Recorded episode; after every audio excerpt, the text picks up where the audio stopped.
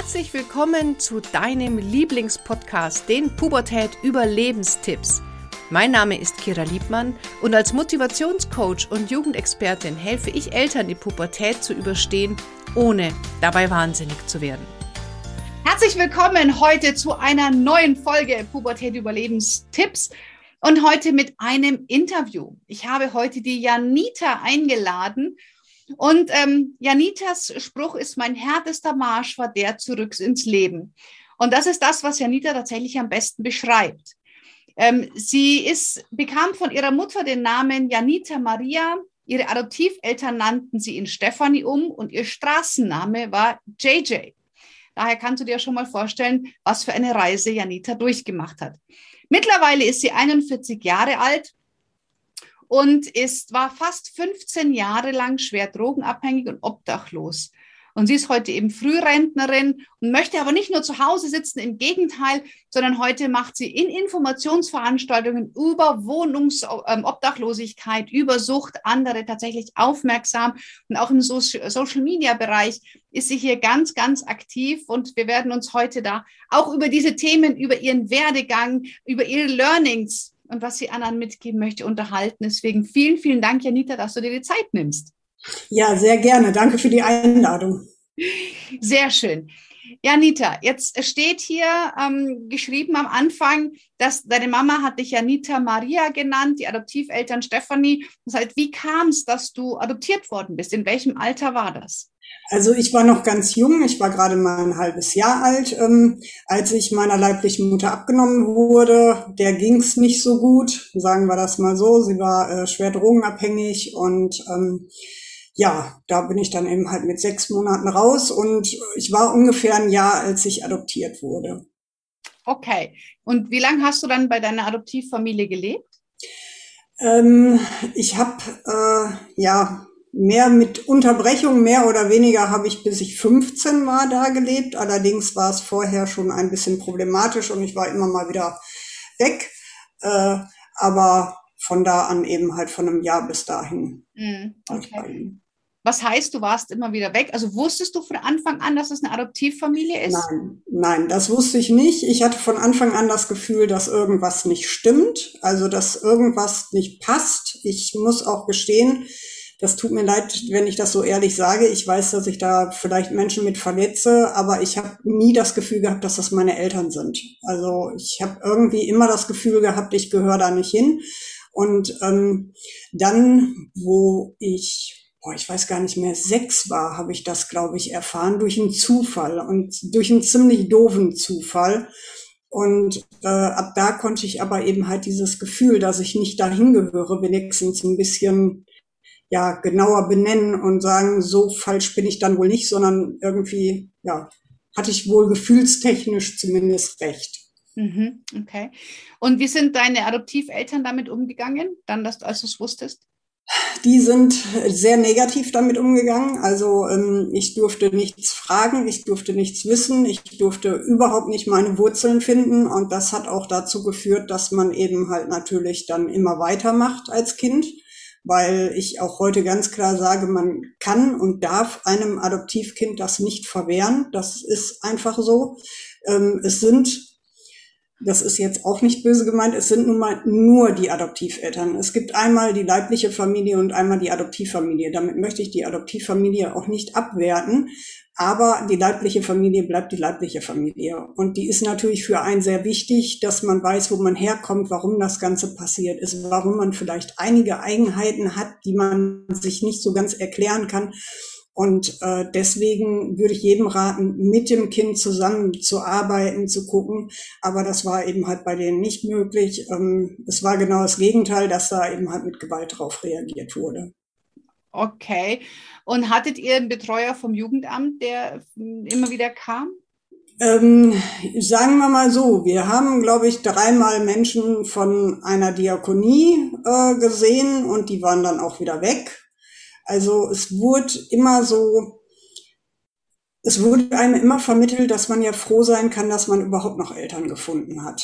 Okay. Und ähm, da die äh, auch sehr gut gestellt waren in der Gesellschaft, war eben halt immer so, ja, das Kind ist das Problematische, Na, das Kind ist nicht richtig und ich weiß heute, ich war genau richtig, sondern ich habe eben halt einfach mir Gewalt nicht, äh, ja, nicht erlauben wollen. Also nicht, dass man mit, so mit mir umgeht. Aber das Jugendamt hat leider nicht wirklich reagiert. Hm, okay. Und das heißt, du hast da in der Familie dann Gewalt auch erfahren.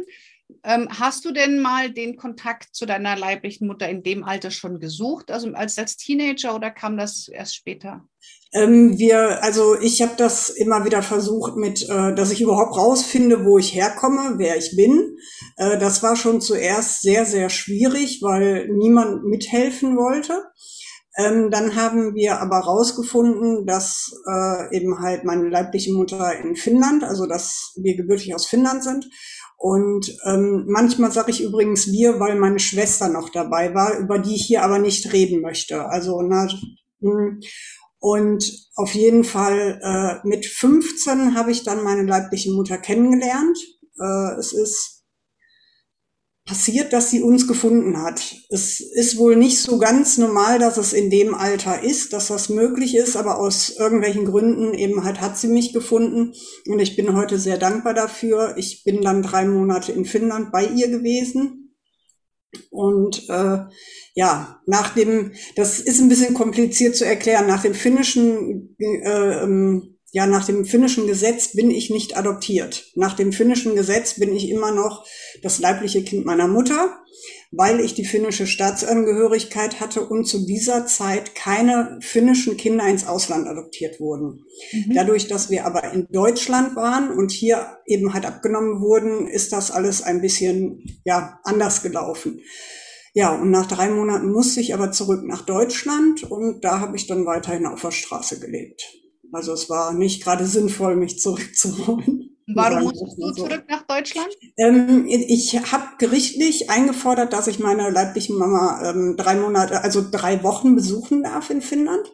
Und das Gericht hat mir auch recht gegeben und dann bin ich rübergeflogen und ich hatte einen vorläufigen Personalausweis und mir war klar, dass ich nicht wieder zurückkommen möchte. Warum soll ich hier auf der Straße leben? Ähm, und ja, dann war äh, eben halt, dass der vorläufige Personalausweis aber nur drei Monate gültig ist und du deswegen nach Deutschland zurück musst, um den dann eben halt ähm, ja dauerhaft zu machen. Ich habe meinen echten Personalausweis in Deutschland dann auch erst mit 18 Jahren ausgehändigt gekriegt. Vorher habe ich keinen mehr bekommen. Also du konntest also gar nicht nach Deutschland Ausweis holen und wieder zurück, das ging nicht. Genau, genau.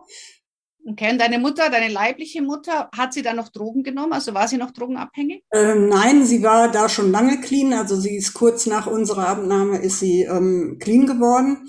Man muss allerdings dazu sagen, dass meine Mutter dann Jahre später das gemacht hat, äh, was viele Süchtigen, was vielen Süchtigen passiert. Sie haben auf die legale Droge Alkohol gewechselt.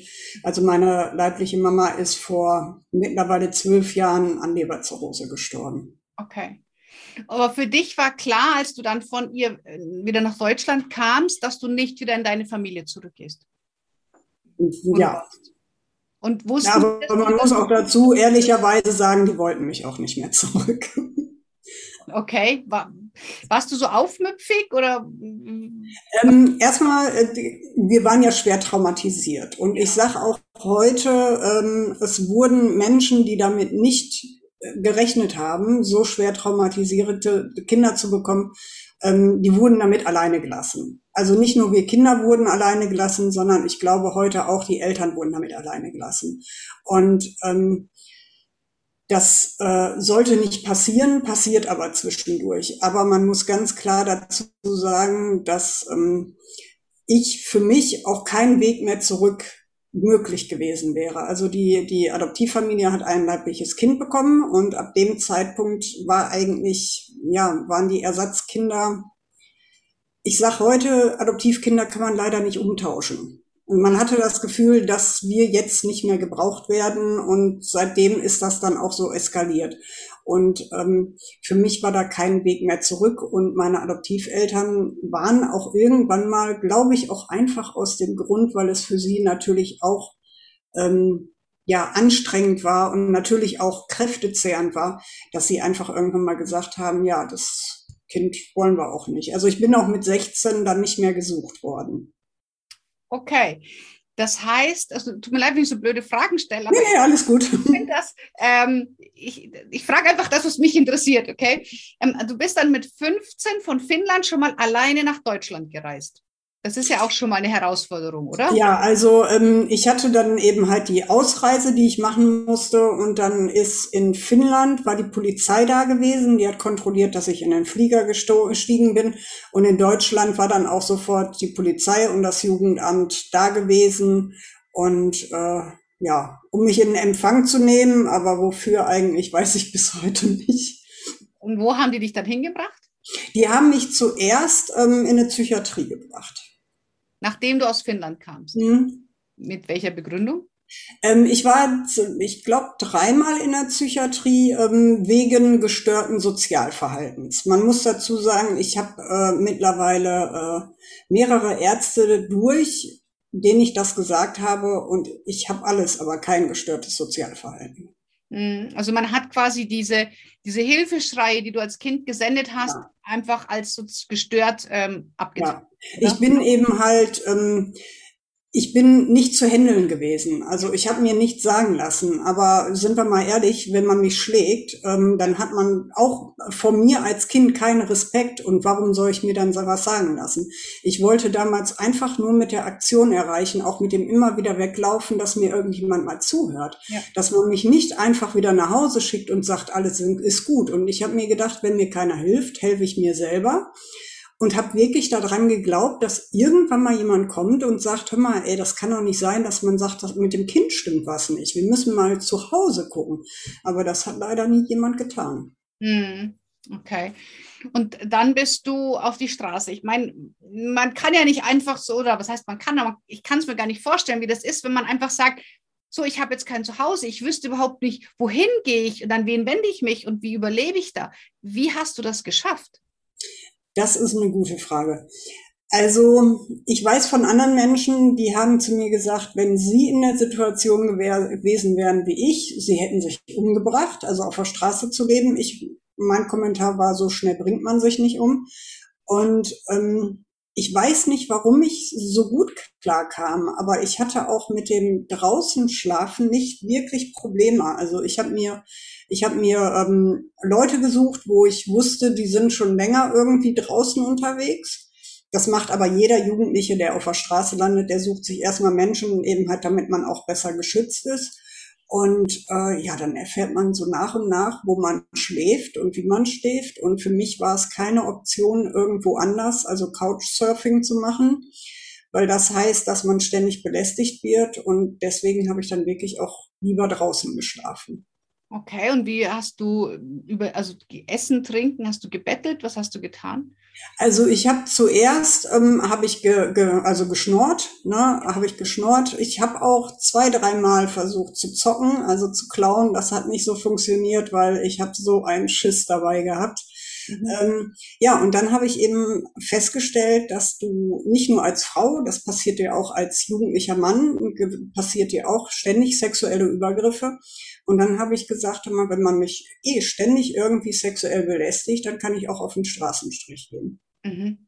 Und das habe ich dann auch gemacht. Und jetzt im Nachhinein muss ich wirklich sagen, ist das die Version, mit der ich am besten klarkam, weil ähm, ich habe auch mal zeitweise irgendwie eine Woche lang Drogen verkauft. Das fand ich ganz schlimm. Ähm, Klauen finde ich ganz schlimm. Und wir hatten später unter der Brücke eine Bewohnerin, die ein paar Tage da war.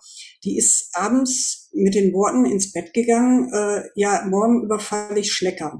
Und das hat sie wirklich gemacht. Sie ist mit einer Waffe, wir haben das alle nicht für voll genommen, sie ist mit einer Waffe in den Laden rein und hat 26.000 D-Mark da rausgeholt. Und ich urteile nicht über sie, ne? Nur für mich selber weiß ich, hätte ich sowas gemacht, wäre ich heute nicht clean. Hm. Ich könnte mit sowas nicht umgehen, weil ich hätte Menschen schwer traumatisiert und da ich den Weg eben halt äh, der Prostitution gewählt habe, ist das heute für mich, wo ich in den Spiegel gucken kann und sagen kann, hör mal, ich habe vielleicht mich selber geschädigt, aber ich habe jetzt nicht irgendwie jemanden, jemand anders ganz bewusst eben halt ähm, körperlich geschädigt. Das wäre für mich ganz schlimm. Ja. Hattest du einen Freier, der auf dich aufpasst? Nein. Ich hatte zwar welche, die das versucht haben, aber ich musste auch einmal aus, aus Berlin oder eigentlich zweimal aus Berlin abhauen aus den Gründen. Also eine, einmal sollte ich verkauft werden. Aber ähm, ich habe das geschafft, dass es nicht dazu kam. Wie hast du das erfahren? Das habe ich erfahren, indem ich nachts wach geworden bin. Ich bin nachts wach geworden. Ich war bei jemandem und äh, hatte dann ein Telefonat mit angehört und hatte morgens das Glück, dass der mit dem Hund rausgegangen ist. Und äh, da habe ich sofort meine Sachen geschnappt und bin abgehauen. Das war auch sehr, ja, doof. Hört sich jetzt nicht so dramatisch an, wie es eigentlich war. Aber ich hatte damals das Gefühl, dass ich wieder nicht weiß, wo ich hin soll. Mhm. Und dann bin ich eben halt aus Berlin weggefahren und wusste überhaupt noch nicht wohin. Und wo bist du dann gelandet? Ich bin dann in, erstmal in Frankfurt gelandet. Da habe ich sofort Ärger mit dem Sicherheitsdienst gekriegt. Deswegen habe ich gesagt, Frankfurt ist scheiße. ähm, ja, die haben mich sofort aus dem Bahnhof geschmissen, weil ich da schlafen wollte, in der Wartehalle. Äh, dann bin ich nach Hamburg und dann später bin ich in Essen gelandet. Und da habe ich gesagt, so, hier gucke ich mal einen Tag und fahre dann weiter. Und das ist jetzt 22 Jahre her und ich bin immer noch in Essen. Okay, und dann sagst du, du bist von Berlin in Frankfurt gelandet. Ne? Also ich meine, das ist ja Zugfahrt oder irgendwas, du wirst kontrolliert. Wie hast du deinen Alltag da gemanagt? Ja, also ähm, jetzt Zugfahren zum ersten. Ich habe wegen Schwarzfahren im Gefängnis gesessen. Kein Scherz. Ich hatte vorher keine Bewährung. Ich habe vorher keine andere Straftat gemacht, die irgendwie verurteilt wurde, sondern ich habe wirklich wegen Schwarzfahren im Gefängnis gesessen. Wenn man dazu sagt, wer meine Zellengenossin war, die ein Kind umgebracht hat, dann hört sich das auch immer sehr. Aber ich fand es damals einfach echt krass. Ne? Mhm. Ähm, Schwarzfahren ist eben halt ja Normalität. Ne? Du fährst ständig schwarz. Also jetzt im Zug hast du dich eben halt früher auf der Toilette versteckt. Einige Contris haben danach geguckt, andere nicht. Dann hast du geguckt, dass du um die Uhrzeiten fährst, wo eh kaum jemand unterwegs ist, eben halt nachts. Ähm, dann gibt es Städte, die ein bisschen kulanter in der Hinsicht waren als andere. Und äh, ja, ne, ein Tagesablauf, jetzt ein Tagesablauf, der immer so und so geht, den gibt es gar nicht, weil immer was dazwischen kommt. Also du kannst ja gar nichts planen. Und wie kannst du auf deine, wie hast du auf deine Körperhygiene geachtet? Zähne putzen, duschen? Das finde ich immer eine ganz spannende Frage, weil eigentlich kriege ich die immer zuallererst und ich denke mir immer, wenn die Menschen, die danach fragen, also Hygiene ist ja in der wohnenden Gesellschaft zwischendurch auch ein bisschen sehr, sehr hoch, wenn ich höre, dass Menschen zweimal am Tag duschen gehen. Ähm, dann denke ich mir, wenn diese Personen auf der Straße leben würden, würden sie merken, dass das nicht mehr das Wichtigste ist. Mhm. Äh, man hat natürlich Einrichtungen, wo man hin kann. Äh, Zähne putzen haben wir auch immer mal wieder zeitweise gemacht, aber es ist einfach unheimlich kräftezehrend. Dazu kommt, dass du auch nicht unbedingt ähm, zu den Einrichtungen hin kannst. Ich habe zum Beispiel mal Magen-Darm gehabt. Na? Da stehst du nicht auf und läufst einen halben Kilometer oder einen ganzen Kilometer irgendwo hin, um duschen zu gehen. Das geht einfach nicht. Und äh, bei mir kam dann auch zum Schluss irgendwann mal der Punkt, wo ich einfach mich selber aufgegeben habe. Also du wirst auf der Straße dann nicht mehr als Mensch wahrgenommen. Du wirst äh, immer nur ähm, körperlich oder auch ähm, äh, verbal angegangen. Du wirst als Abschaum, als Dreck und irgendwann mal bist du auch der Meinung, du bist so. Du versuchst immer unsichtbar zu sein, damit dich keiner irgendwie angeht und machst dich immer klein. Und dazu gehört auch irgendwann mal, dass du dich nicht mehr menschlich fühlst und dann fängst du auch an, dich nicht mehr zu waschen. Außerdem hat dieses Nichtwaschen eine ganz, ganz positive Wirkung. Dir kommt niemand mehr zu nah. Wenn du stinkst, hast du deine Privatsphäre. Definitiv.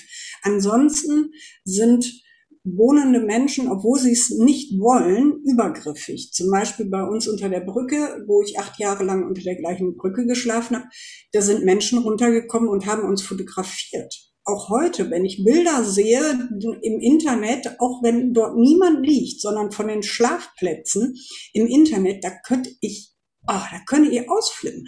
Das ist deren Privatsphäre, das ist deren Zuhause. Und ich komme doch auch nirgendwo rein in eine Wohnung und fotografiere mal fleißig die Wohnwand von jemandem. Mhm. Und das ist eben halt dieses unterschiedliche Denken. Und so ist das eben halt bei der Hygiene auch, dass ähm, die Hygiene irgendwann mal einfach nur kräftezehrend ist, wo man eigentlich für andere Sachen braucht. Ja, aber in der Zeit, als du dich prostituiert hast, war es ja schon auch irgendwo wichtig, dass du attraktiv bleibst, dass die Freier überhaupt zu ja. dir kommen. Ja, also da habe ich das so gemacht, dass ich eben halt entweder bei den Kunden oder wir haben äh, extra für Frauen dann eben halt Plätze gehabt, wo man duschen konnte.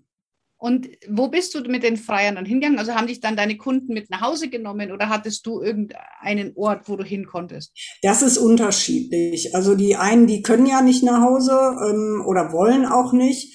Bei manchen hast du auch das Gefühl gehabt, dass es besser ist, wenn du irgendwo sichtbar auf dem Parkplatz stehst. Und äh, also das ist total unterschiedlich, wo man da hingeht. Okay. Und jetzt bist du dann von Berlin nach Frankfurt oder nach Hamburg, nach Essen. Ist es so, dass wenn du auf der Straße lebst, dass du die, dass du weißt, wo du hin musst? Oder wie, wie, wie hast du da deine Plätze gefunden und auch diese, die Kommunikation untereinander? Wie kann man sich das vorstellen? Also ähm, erstmal, man findet die Leute immer. Also auch heute, wenn ich irgendwo anders bin, ich war zum Beispiel mal in Paris und da haben mich Menschen angesprochen, wo ich sofort wusste, die erkennen, dass ich mal auf der Straße gelebt habe und dass ich auch Drogen genommen habe. Also man hat irgendwie ein unsichtbares, leuchtendes Teil auf dem Kopf. Keine Ahnung warum. Okay. Ähm, aber äh, die ähm, Jetzt habe ich die Frage vergessen. ja, wie du, wie, wie auch, wie er kommuniziert hat. Also du gehst du da einfach hin und sagst so, hey, ich bin JJ oder äh, wie, wie, du kommst in irgendeine Gruppe rein. Ne? Ja, also das ist, ähm, also erstmal, wo man hinfährt oder wo man hingeht, weiß man erstmal nicht unbedingt. Äh, man informiert sich dann aber eben halt wirklich bei den Leuten selber oder in vielen Bahnhöfen steht auch mittlerweile, wo man hin kann als betroffene Person. Ähm, dann hast du, es wird oft über die Obdachlosen gesprochen. Das finde ich immer ein bisschen schwierig, weil die oder den Obdachlosen gibt es nicht. Die sind alle total unterschiedlich. Und wie du gerade sagtest, gehst du da zu irgendeiner Gruppe und sagst, hey, hier, ich bin JJ und jetzt bin ich hier und helf mir mal ähm, da ist man schon vorsichtig. Also es gibt Gruppen, da würde ich das machen. Es gibt Gruppen, da halte ich mich lieber fern. Das hat jetzt auch nichts damit zu tun, dass die irgendwie besonders schlimm wären oder so, gar nicht, sondern weil du zum Beispiel ein Kommunikationsproblem hast. Wenn das Osteuropäer sind, dann versteht man sich nicht unbedingt. Ähm, dann, weil man einfach aus verschiedenen Verhältnissen kommt. Zum Beispiel war ich eher dann in der Drogengruppe unterwegs und aber nicht in der Alkoholgruppe oder ähm, in der, wo die Leute psychisch sehr angeschlagen sind. Also obdachlose Menschen haben ja nicht per se immer ein Drogenproblem. Mhm. Das ist so ein Glauben von der Gesellschaft, was aber nicht stimmt. Und ähm, und da findest du deine Gruppe. Also ich habe auch in Berlin habe ich auch mich sofort erstmal prügeln müssen mit einer und habe gemerkt, das ist so gar nicht meine Gruppe, weil ähm, ja hat nicht geklappt und äh, irgendwann mal findest du aber deine Gruppe und ich habe meine Gruppe dann eben halt unter der Brücke gefunden und äh, ja, das war so Familienersatz. Okay. Wie alt warst du, als du mit Drogen angefangen hast? Da war ich 14. 14, 15. Hm. Okay. Mit was hast du angefangen? Ich war sehr konsequent mit Heroin. Nein, oh. also wenn man, wenn man jetzt ganz vorne anfängt, war es eigentlich die Zigarette, mhm. was es ja oft ist. Ähm, dann kam Alkohol, den ich allerdings in meiner ganzen Drogenzeit nicht getrunken habe. Auch heute trinke ich keinen Alkohol. Ähm, aber äh, Kiffen war irgendwie zweimal, war aber nicht meins. Und äh, ja, eigentlich müsste man sagen, es war Nikotin. Ne? Mhm. Okay, und dann bist du relativ schnell auf Heroin gegangen. Ja. Und hast du den dann durch den Straßenstrich auch dann finanziert? Ja, aber das kam erst äh, später. Also ich habe irgendwann mal, habe ich die ähm, bei den Drogen das gehabt. Du bist schlimmen Situationen ausgesetzt auf der Straße und irgendwann mal fängst du an, dir zu überlegen, wie du das verkraften kannst. Und äh, Menschen, die wohnen und sagen, ja, guck mal, der gibt seine, sein Geld, was er da erschnort oder so, äh, für Drogen aus, da sage ich, mh, hm, du musst erstmal das, was man als obdachloser Mensch kopfmäßig ertragen muss. Also, und damit meine ich auch den Dauerlärm, den Dauerstress, das Dauerlicht. Also du stehst permanent in einem Überlebensmodus. Mhm. Und das muss man erstmal aushalten. Und ich habe dann für mich irgendwann mal eben halt den Weg in die Drogen gesucht. Ich habe einen Kollegen auf der Straße gehabt, der hat gar nichts genommen, kein Alkohol, keine Drogen, der hat nachher eine Psychose gekriegt, weil er einfach eben halt kopfmäßig irgendwann mal abgeschaltet hat. Mhm. Mhm. Und wie lange hast du das mitgemacht? Weil du siehst ja, also du, du bist ja nach 15 Jahren ähm, wieder rausgekommen. Wie hast du das geschafft, den, den Weg da raus? Ja, das ist eine gute Frage. Also ich habe, ähm, ich war absolut am Ende. Ich war knapp 30 Kilo. Hm. Und davon, glaube ich, hat am meisten mein Bein gebogen, weil das sehr dick war. Und ähm, ja, dann bin ich ins Krankenhaus gekommen und dann stand auf dem Plan, dass mein Bein vielleicht amputiert werden muss. Und da war der Moment, wo bei mir was umgeschlagen ist. Ich weiß nicht genau was. Also der Arzt im Krankenhaus, der hat mich dann auch super behandelt, was nicht immer der Fall ist. Also ich bin in Krankenhäusern auch schon nach der OP im Kellerbach geworden. Und ähm, Mhm. Ja, das war so der Anfang, wo der Absprung eben halt anfing. Allerdings muss ich dazu sagen, es hat wirklich noch Jahre gedauert, bis ich dann wirklich in meinem jetzigen Leben angekommen bin. Hast du jemals im Frauenhaus oder irgendwelchen Angeboten von staatlichen Einrichtungen Schutz gesucht oder kam das für dich nicht in Frage? Also ich war einmal im Frauenhaus ähm, für zwei Tage. Äh, ansonsten war ich dreimal in einer Notübernachtungsstelle und dann habe ich dankend abgelehnt. Äh, ich persönlich habe schon das Problem, in geschlossenen Räumen zu schlafen. Das habe ich auch heute in der Wohnung. Das musste ich über Jahre lernen. Das ist für mich immer noch nicht einfach. Ähm, und die die äh, äh, Notübernachtungsstellen, da wirst du mit mehreren Leuten in ein Zimmer äh, hm. gepackt und der eine ist alkoholisiert, der andere kommt um die Uhrzeit, der dritte kommt um die Uhrzeit.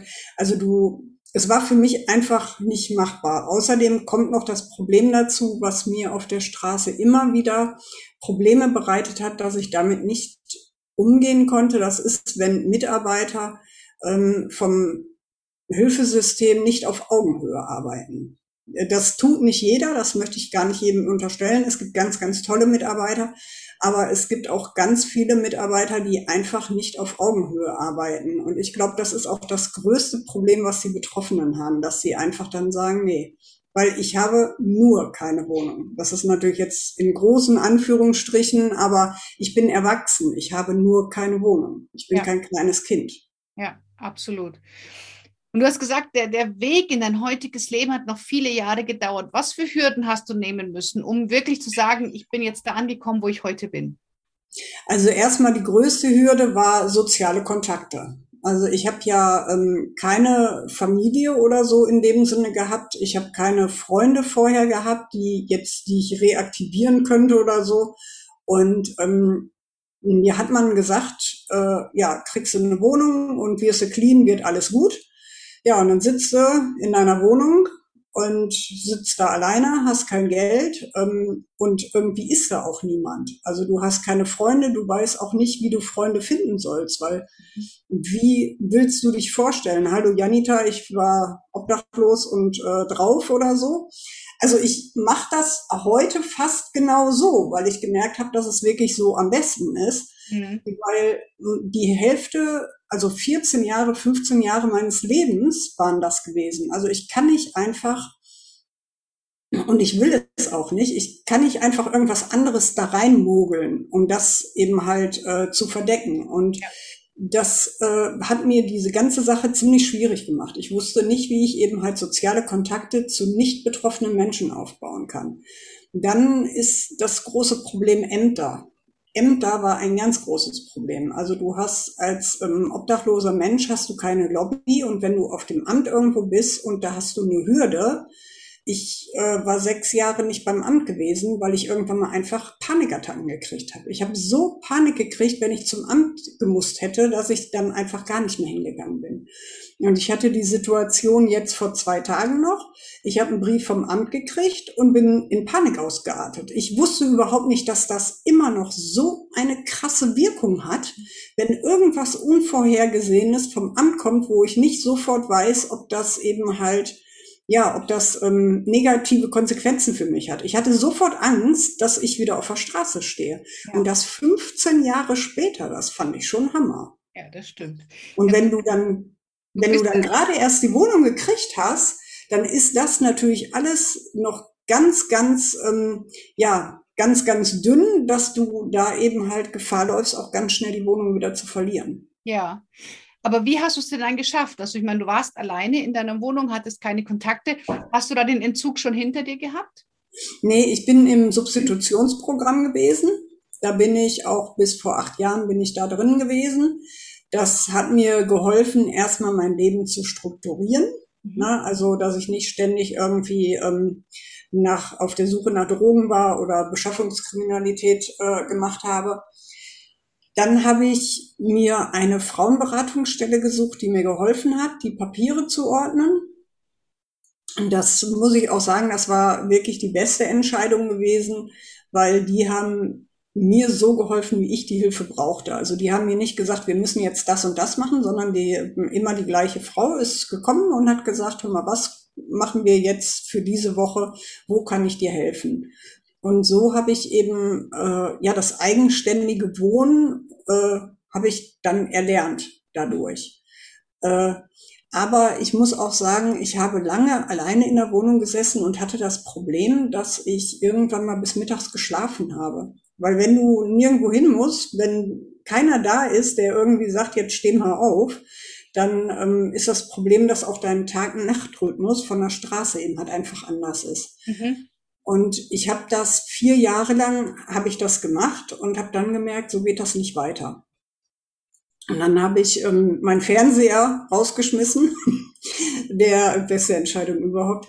Und äh, habe dann eben halt mir den Wecker morgens gestellt, bin morgens aufgestanden und irgendwann mal kam dann eben halt dazu, dass ich anfing, ehrenamtlich aktiv zu sein. Und was mir dann eben halt jetzt auch wirklich, es ist ja jetzt schon lange, dass ich das mache, und wo ich merke, ich kann eben halt meine Erfahrungen einbringen und äh, ja, kann sie für andere Sachen nutzen und anderen Menschen damit helfen. Ja, ähm, und äh, wo trittst du jetzt heute auf? Also du hast gesagt, du machst da ehrenamtliche Informationsveranstaltungen zu Sucht und Obdachlosigkeit. Wo machst du das? Also ich bin überwiegend in Schulen aktiv. Ähm, also bis sie zugemacht haben, äh, war ich in Schulen aktiv. Also ich bin entweder mit dem Thema Obdachlosigkeit, da war ich auch bei Siebenjährigen unterwegs, die durften mir dann Fragen stellen und mit denen habe ich natürlich kindgerecht, altersgerecht darüber gesprochen. Bei Jugendlichen kommt dann Suchtprävention dazu. Es gibt aber auch ähm, Schulen, die mich eben halt äh, ja hinbestellen, äh, die sagen, dass es nur um Suchtprävention geht. Und ähm, dann kam Corona und da musste ich dann entscheiden, ob ich jetzt weitermache, weil ja die Schule zu hatte. Und dann bin ich eben halt dazu übergegangen, einen Blog zu schreiben, auf Instagram aktiv zu sein. Und das hat nochmal so ganz neue ähm, Orte und Stellen aktiviert. Also war ich jetzt vor, letzte Woche war ich in Berlin gewesen und ähm, habe da mit einer Stelle am Zoo gesprochen, wo man eben halt dann auch mit Erwachsenen darüber redet und wo ich dann eben halt vermittel, wie es ist, obdachlos zu sein und die mir Fragen stellen können. Ja, halte ich für eine ganz, ganz wichtige Schnittstelle, weil, wie du schon sagst, jemand, wie ich, die auf dem Ponyhof groß geworden ist, man kann sich das wirklich nicht vorstellen. Und dann kommen da äh, ganz äh, kindlich naive Fragen, weil das wirklich ein Leben ist, was so abseits dessen ist, was wir kennen. Und deswegen finde ich das ganz toll, dass du da ja so eine Brücke baust, um zu sagen, um einfach auch äh, für Respekt zu werben. Und sagst, okay, ich habe nur keine Wohnung. Ich meine, ich glaube, wir kennen alle die wirklich total alkoholisierten Obdachlosen, die pöbeln und so. Aber ich glaube, das ist ja nicht äh, der Großteil, den du damit meinst, ne? sondern einfach auch für Respekt zu sorgen. Und das, das halte ich für, für eine ganz wichtige Botschaft. Bist, ja. gehst, du da, gehst du viel, also wird das viel angenommen oder läuft das noch erstmal so zögerlich an?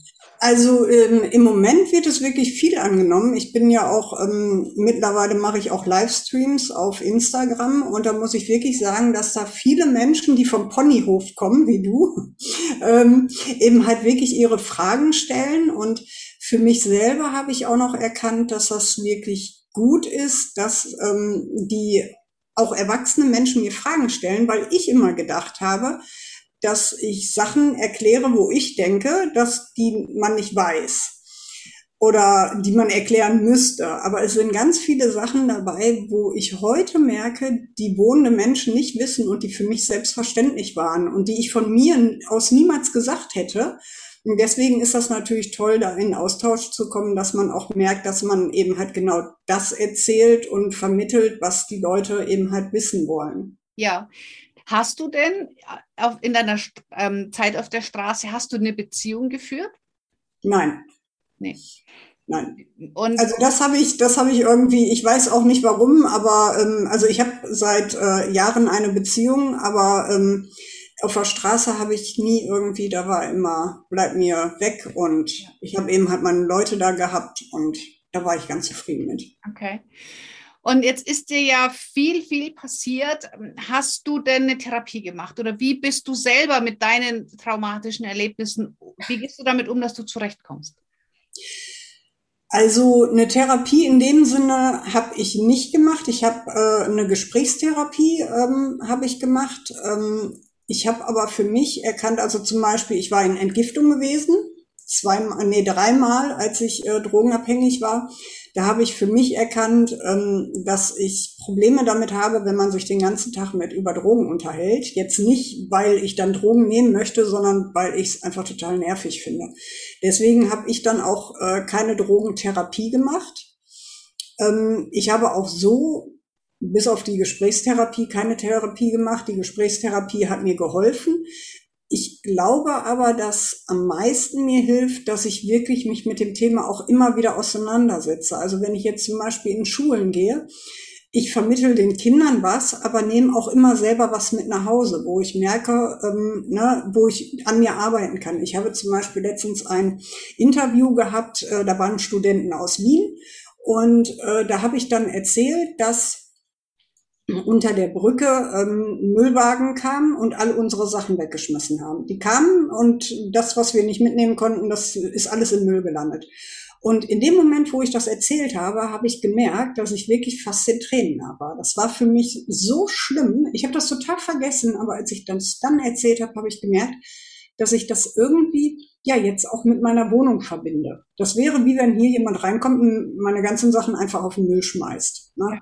Und ähm, da merke ich dann, dass ich da eben halt dran arbeiten kann, dass ich da mit mir arbeiten kann und dass ich da eben halt auch immer weiterkomme. Ja. Wie hätte man dir von außen helfen können in der Zeit? Ja, das ist, oh, ich hätte fast gesagt gar nicht. Aber, hm, also erstmal denke ich mir, wenn, wenn Jugendliche ähm, irgendwie ein Drogenproblem oder allgemein eben halt irgendwie abrutschen, glaube ich, dass die Eltern am wenigsten helfen können. Die Eltern oder auch Verwandte sind einfach zu nah. Mhm. Ich äh, merke das auch heute selber. Ich habe ja Betroffenen geholfen, das geht auch. Aber sobald das irgendwie Familie oder im näheren Bekanntenkreis ist, ist man einfach zu nah. Funktioniert das mit der Hilfe nicht. Deswegen würde ich jedem raten, eben halt außerhalb Hilfe zu holen. Mhm. Und ähm, ich glaube, da hätte mir auch geholfen, was es heute viel gibt, dass es wirklich ehemalige Betroffene sind, die vielleicht nicht unbedingt 109 sind, ähm, also wo man, ja, wo man noch so als Jugendlicher eben halt sich verbunden mitfühlt. Ja. Ne? Und deswegen finde ich auch die Aufklärung von Betroffenen oder ehemaligen Betroffenen, was jetzt besonders Sucht angeht, einfach sehr wichtig. Wir hatten damals in der Schule eine Aktion von der Polizei, nichts gegen diese Aktion, aber da steht ein Polizist und sagt, du, du, du, keine macht den Drogen. Und du denkst dir immer, du hast doch noch nie welche genommen. Und wenn vielleicht mal ein Joint geraucht. Also man nimmt die Person nicht so ernst. Ja. Und ich glaube, das kann man, wenn man da eben halt das macht, dass das anders geht. Und ich glaube, das hätte mir wohl geholfen. Aber ab einem gewissen Punkt habe ich auch einfach niemanden mehr an mich rangelassen. Selbst Sozialarbeiter damals sind nicht mehr an mich drangekommen. Aber das heißt, du hattest schon auch Kontakt zu Sozialarbeitern, Streetworkern. Also es gab schon Leute, die, die geguckt haben, aber natürlich, du, du baust dann einfach eine Mauer auf, oder? Ja, ja. Ich habe auch ganz lange Zeit versucht, selber von der Straße runterzukommen oder auch mithilfe. Äh, da war aber einfach das Problem, dass die Wohnungen nicht vorhanden waren. Das ist ja auch heute ein großes Problem, dass die Wohnungen nicht vorhanden sind, dass auch die Stellen ganz oft keine Wohnungen haben. Und äh, irgendwann mal habe ich dann auch einfach aufgegeben. Da habe ich mir gedacht, nee. Ne? Mhm. Weil immer wieder Rückschläge zu bekommen, ähm, nimmt dir auch Kraft. Also versuchst du diese Rückschläge dann auch zu vermeiden. Wie ist es heute für dich? Ich meine, du hast wirklich eine, eine krasse Lebensgeschichte und ich bin mir sicher, wir haben heute nur 10 Prozent von dem gehört, was du wirklich erlebt hast. Wie ist es für dich, wenn du heute auch so Vorbild bist für andere Menschen, die sagen, ich will da auch raus, ich, ich höre ihr zu, ähm, die Kinder sind, äh, hängen an deinen Lippen. Wie ist das jetzt so für dich? Es ist sehr komisch, weil ich immer noch sage, mal, ey Leute, ich weiß gar nicht, warum ihr mir alle zuhört. Ich rede doch nur viel. ich habe immer das Gefühl, ich rede einfach unheimlich viel und ähm, ja, aber scheinbar auch das Richtige. Ich bin natürlich echt stolz auf mich, das muss ich ganz klar sagen. Die ersten Jahre konnte ich, habe ich das nicht geschafft, stolz auf mich zu sein. Heute bin ich ganz klar stolz auf mich. Ähm, es ist aber auch ja ein sehr tolles Gefühl, ähm, dass man eben halt seine Geschichte, Geschichte nutzen kann, dass ich eben halt äh, ja, ich mag das Wort nicht, aber dass ich ein vollwertiges Mitglied dieser Gesellschaft bin. Das haben meine Adoptiveltern immer gesagt, das ist man nicht, wenn man kein Geld verdient. Also wäre ich es immer noch nicht, weil ich das ja ehrenamtlich mache.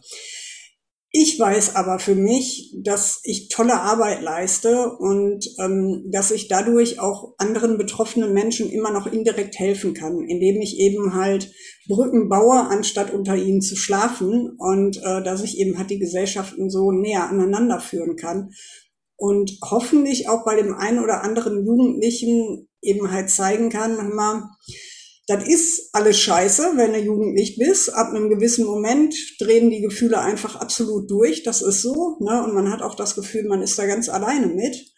Aber ähm, man kann da auch wieder rauskommen. Ja. Und das ist so wertvoll und deswegen finde ich es auch so toll, dass du hier bist. Gibt es denn Menschen, die sich jetzt über Instagram zum Beispiel an dich wenden und sagen, ähm, ich nehme Drogen, ich will aber raus? Also kommen wirklich auf dich dann zu und äh, suchen deine Hilfe? Also es ist ähm, besonders über Instagram sind wirklich, da hätte ich nicht mit gerechnet, viele verschiedene. Also mich schreiben Mütter an von, von Jugendlichen, die Drogen nehmen. Ähm, mich äh, schreiben Frauen an oder Männer an, wo der Partner an Drogen gestorben ist oder eben halt auch Leute, die Drogen konsumieren und die ähm, ja sagen, na, hör mal, ey, du bist clean geworden und da sehe ich dran, dass ich das auch schaffen kann. Ähm, aktiv helfe ich, also jetzt, wenn die Fragen haben, helfe ich und ich vermittel auch an Stellen, aber ich eben halt selber nehme niemanden an die Hand und sag hier, wir machen. Ne? Dafür ähm, fühle ich mich auch nicht zuständig, weil wenn ich das machen würde, würde ich das andere nicht mehr schaffen. Ich habe das eine Zeit lang gemacht und das ist ein Fulltime-Job und ich bin nicht umsonst Frührentnerin. Also Ne? Aber man kann mich immer anschreiben und ich versuche immer eben halt so weit zu helfen, dass ich zumindest weitervermitteln kann und sagen kann, mal hier, da findest du die richtige Hilfe und okay. Also wir packen natürlich die Links auch in die Shownotes, in die Podcast-Beschreibung, in die Videobeschreibung. Aber für diejenigen, die es vielleicht gerade hören und mitschreiben wollen, sag doch mal kurz, wie kann man dich über welche Kanäle, mit unter welchem Namen am besten kontaktieren? Ähm, man kann mich auf Facebook und auf ähm, Instagram unter einmal Absturz und zurückfinden. Und mein Blog unter Janitas-Blog. Okay. Also einmal Absturz und zurück auf Insta und Facebook oder Janitas Blog. Genau. Sehr schön. Aber klickst du einfach auf die Show Notes, wenn du das, wenn es dich interessiert, und dann kommst du direkt bei Janita raus. Ja, ähm, ich habe gemerkt für mich, ich war ganz ehrfürchtig im Fragen stellen. Ich dachte, okay, was darf ich jetzt fragen? Was ist, was geht doch zu, zu tief? Aber ich danke dir wirklich, dass du ja hier auch so ehrlich geantwortet hast und, und auch meine Fragen, die vielleicht für dich manchmal ein bisschen blöd klingen, mit sehr viel Respekt und, und Wertschätzung beantwortet hast. Deswegen vielen, vielen Dank auch. An dieser Stelle. Und ich finde, du machst da eine ganz, ganz wichtige Arbeit und ähm, ja, baust ja Brücken, wie du gesagt hast. Und das finde ich ganz, ganz wertvoll. Und ähm, ja, mach unbedingt weiter. Du darfst durchaus super, super stolz auf dich sein. Ich finde das ganz, ganz inspirierend. Dankeschön. Also ich möchte auch noch dazu sagen, dass ich die Schulvorträge deutschlandweit mache. Also wenn da irgendjemand Interesse dran hat, kann er sich melden. Und ähm, was du mit den Fragen sagst, das äh, sage ich den Kindern auch immer. Also alle Fragen dürfen gestellt werden. Wenn ich was nicht beantworten möchte, dann sage ich das schon. Ja, das ist ganz toll. Also auch an alle Schulen der Aufruf, wenn jemand hier Interesse hat, dann bitte melden. Am besten auch über Insta und Facebook. Ja, ja? Einfach den direktesten ja. Weg. Super. Ja, Janita, vielen, vielen Dank. Es war sehr, sehr äh, interessant für mich. Jetzt würde ich gerne dir am Ende noch mal den Raum geben, falls irgendwas noch nicht gesagt ist, falls du noch mal was mitgeben möchtest, ähm, dann wäre jetzt noch die Zeit dafür. Oh ja, ich habe es schon gesagt, dass eben halt bei Jugendlichen ähm, ja von außen dann geholfen werden sollte. Aber ähm, auch an Jugendliche noch mal vielleicht ich war damals sehr, sehr wütend. Ne? Also ich habe unheimlich viel Wut in mir gehabt und ähm, habe allgemein sehr, ja, die Gefühle sehr, sehr viel stärker wahrgenommen, als ich sie als Erwachsener dann nachher wahrgenommen habe. Und ich habe äh, dadurch auch unter anderem angefangen, Drogen zu nehmen, weil ich das nicht mehr fühlen wollte. Und ich kann eine Sache ganz sicher sagen, dass die Drogen natürlich dafür sorgen, dass man nichts mehr fühlt, allerdings auch nichts Positives mehr. Aber wenn du den Absprung schaffst, dann kommt alles hinterher. Ich habe also wirklich mit 30 nochmal die Pubertät durchgemacht, weil alles nachkam. Und ähm, Deswegen halte durch, es wird besser. Ich weiß, du glaubst mir das jetzt nicht, aber ähm, halte durch, anstatt das Jahre später dann in geballter Form fünfmal so schlimm durchzumachen. Und wenn du jemanden hast, mit dem du reden kannst, dann mach das auch. Geh einfach hin und wenn derjenige eben halt ja, wenn derjenige dir dann in dem Moment nicht so hilft, wie du das möchtest, nimm das nicht persönlich. Bezieh das nicht auf dich. Du bist so in Ordnung, wie du bist. Immer. Okay.